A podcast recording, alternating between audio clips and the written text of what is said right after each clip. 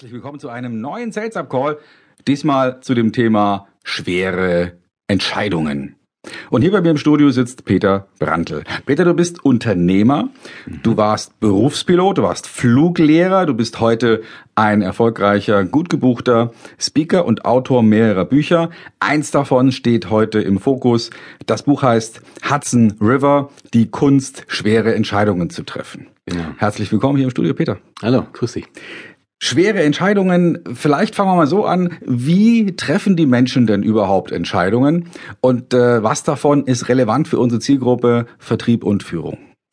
Wie treffen Menschen Entscheidungen? Ich habe es ganz häufig so gemacht, dass ich in Seminaren oder in Vorträgen einfach mal frage, wie machen Sie das? Treffen Sie Entscheidungen im Kopf oder Bauch? Das können jetzt auch alle, die jetzt mal zuhören, sich mal spontan überlegen, würde ich Entscheidungen eher im Kopf oder eher im Bauch treffen?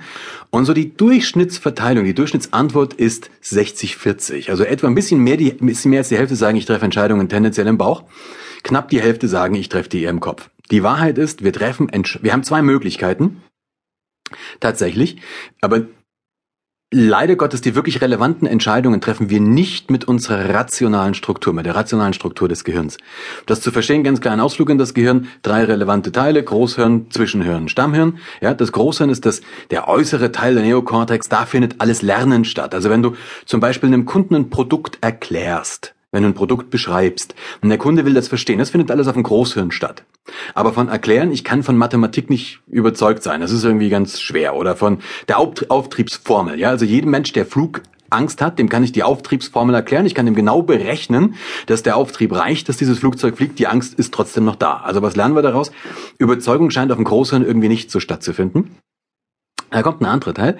Dieser andere Teil ist das Zwischenhirn. Der Zwischenhirn ist das Teil der Emotionen. Also da finden Emotionen statt. Hier zum Beispiel sowas wie ähm, Angst, wie Begeisterung, Freude, Liebe, Zuneigung. Nicht diese extremst Emotionen wie blinde Wut, blinde Aggression oder Todstellen. Das ist wieder Stammhirn. Aber diese ganzen Emotionen finden da statt. Und was man jetzt gelernt hat in der neueren Hirnforschung, indem man so Hirnscans macht, ähm, diese Resonanztomographien und so weiter, Entscheidungen finden auch im Zwischenhirn statt. Entscheidungen finden nicht auf dem Groß, das geht auch, dass die auf dem Großhirn stattfinden, aber das ist dann dieses Grübeln, weißt du? Wenn, wenn, wenn man so ewig hin und her überlegt, soll ich, soll ich nicht, dann versucht das Großhirn eine Entscheidung zu treffen. Vorteil vom Großhirn, es wägt alle möglichen Sachen ab. Nachteil, es dauert einfach ewig lange. Und wir können nicht davon erwarten, nicht davon ausgehen, dass irgendjemand ja, ähm, so viel Zeit uns gibt, bis das Großhirn eine Entscheidung getroffen hat. Also müssen wir an das Zwischenhirn. Das bedeutet, wenn wir jemanden überzeugen wollen, ja, im Vertrieb zum Beispiel, wenn du jemanden überzeugen willst, musst du eine Emotion auslösen. Okay. Ja? Mhm. Das Blöde ist nur, das ist uns Menschen nicht so bewusst. Wir denken ja, wir glauben ja immer, dass wir rationale, vernünftige Menschen sind. Na, kannst du oder auch alle, die das jetzt hören, können wir einen ganz einfachen Versuch machen. Überleg dir mal bitte die drei, vier schwierigsten, relevantesten Entscheidungen, die du in den letzten Jahren getroffen hast. Du musst nicht sagen, welche das sind. Überleg einfach nochmal kurz. Die drei wirklich wichtigsten Entscheidungen, die du getroffen hast. Okay? Mhm. Ja. Tendenziell eher Bauch- oder eher Kopfentscheidungen? Letztlich eher intuitive Entscheidungen.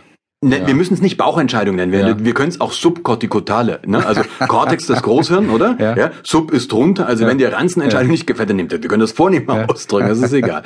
Aber letztendlich intuitiv irgendwie. Das hat ja auch nichts mit emotional oder oder ja. Äh, das hat ja mit nichts zu tun. So. Also du triffst sie irgendwie aus einem, mit, einem, mit einem Gefühl zusammenhängend. Zweite Frage.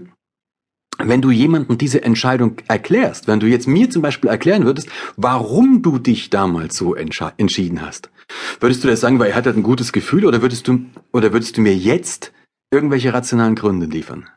Naja, wir neigen ja dazu, dass wir äh, Entscheidungen nachher rational begründen. Ganz genau. Da bin ich auch fest davon überzeugt, dass das im großen Maße so ist. Ähm, mich hat da in dem Zusammenhang fasziniert eine Untersuchung, die in einem Buch von, von einem holländischen Forscher beschrieben ist. Der Mann ist äh, also wirklich Forschender und äh, der heißt Abdisterhus, ich hoffe, ich spreche das richtig aus, er hat ein Buch geschrieben, das heißt Das kluge Unbewusste. Und da hat er ein Experiment beschrieben, das hat mich äh, ohne Übertreibung tief berührt, weil ich bin ja schon eher ein man würde jetzt vielleicht sagen, blauer Typ, also mhm. eher ein rationaler Typ, sicherlich mit, mit gewissen Rotanteilen, aber ich bin schon jemand, der sozusagen stolz ist auf sein Bewusstsein. Und in, diesen, in diesem einfachen äh, Experiment, äh, ich versuche mal jetzt sehr verkürzt äh, wiederzugeben, wurden die Probanden, deren Gehirn verkabelt war, gebeten, den Finger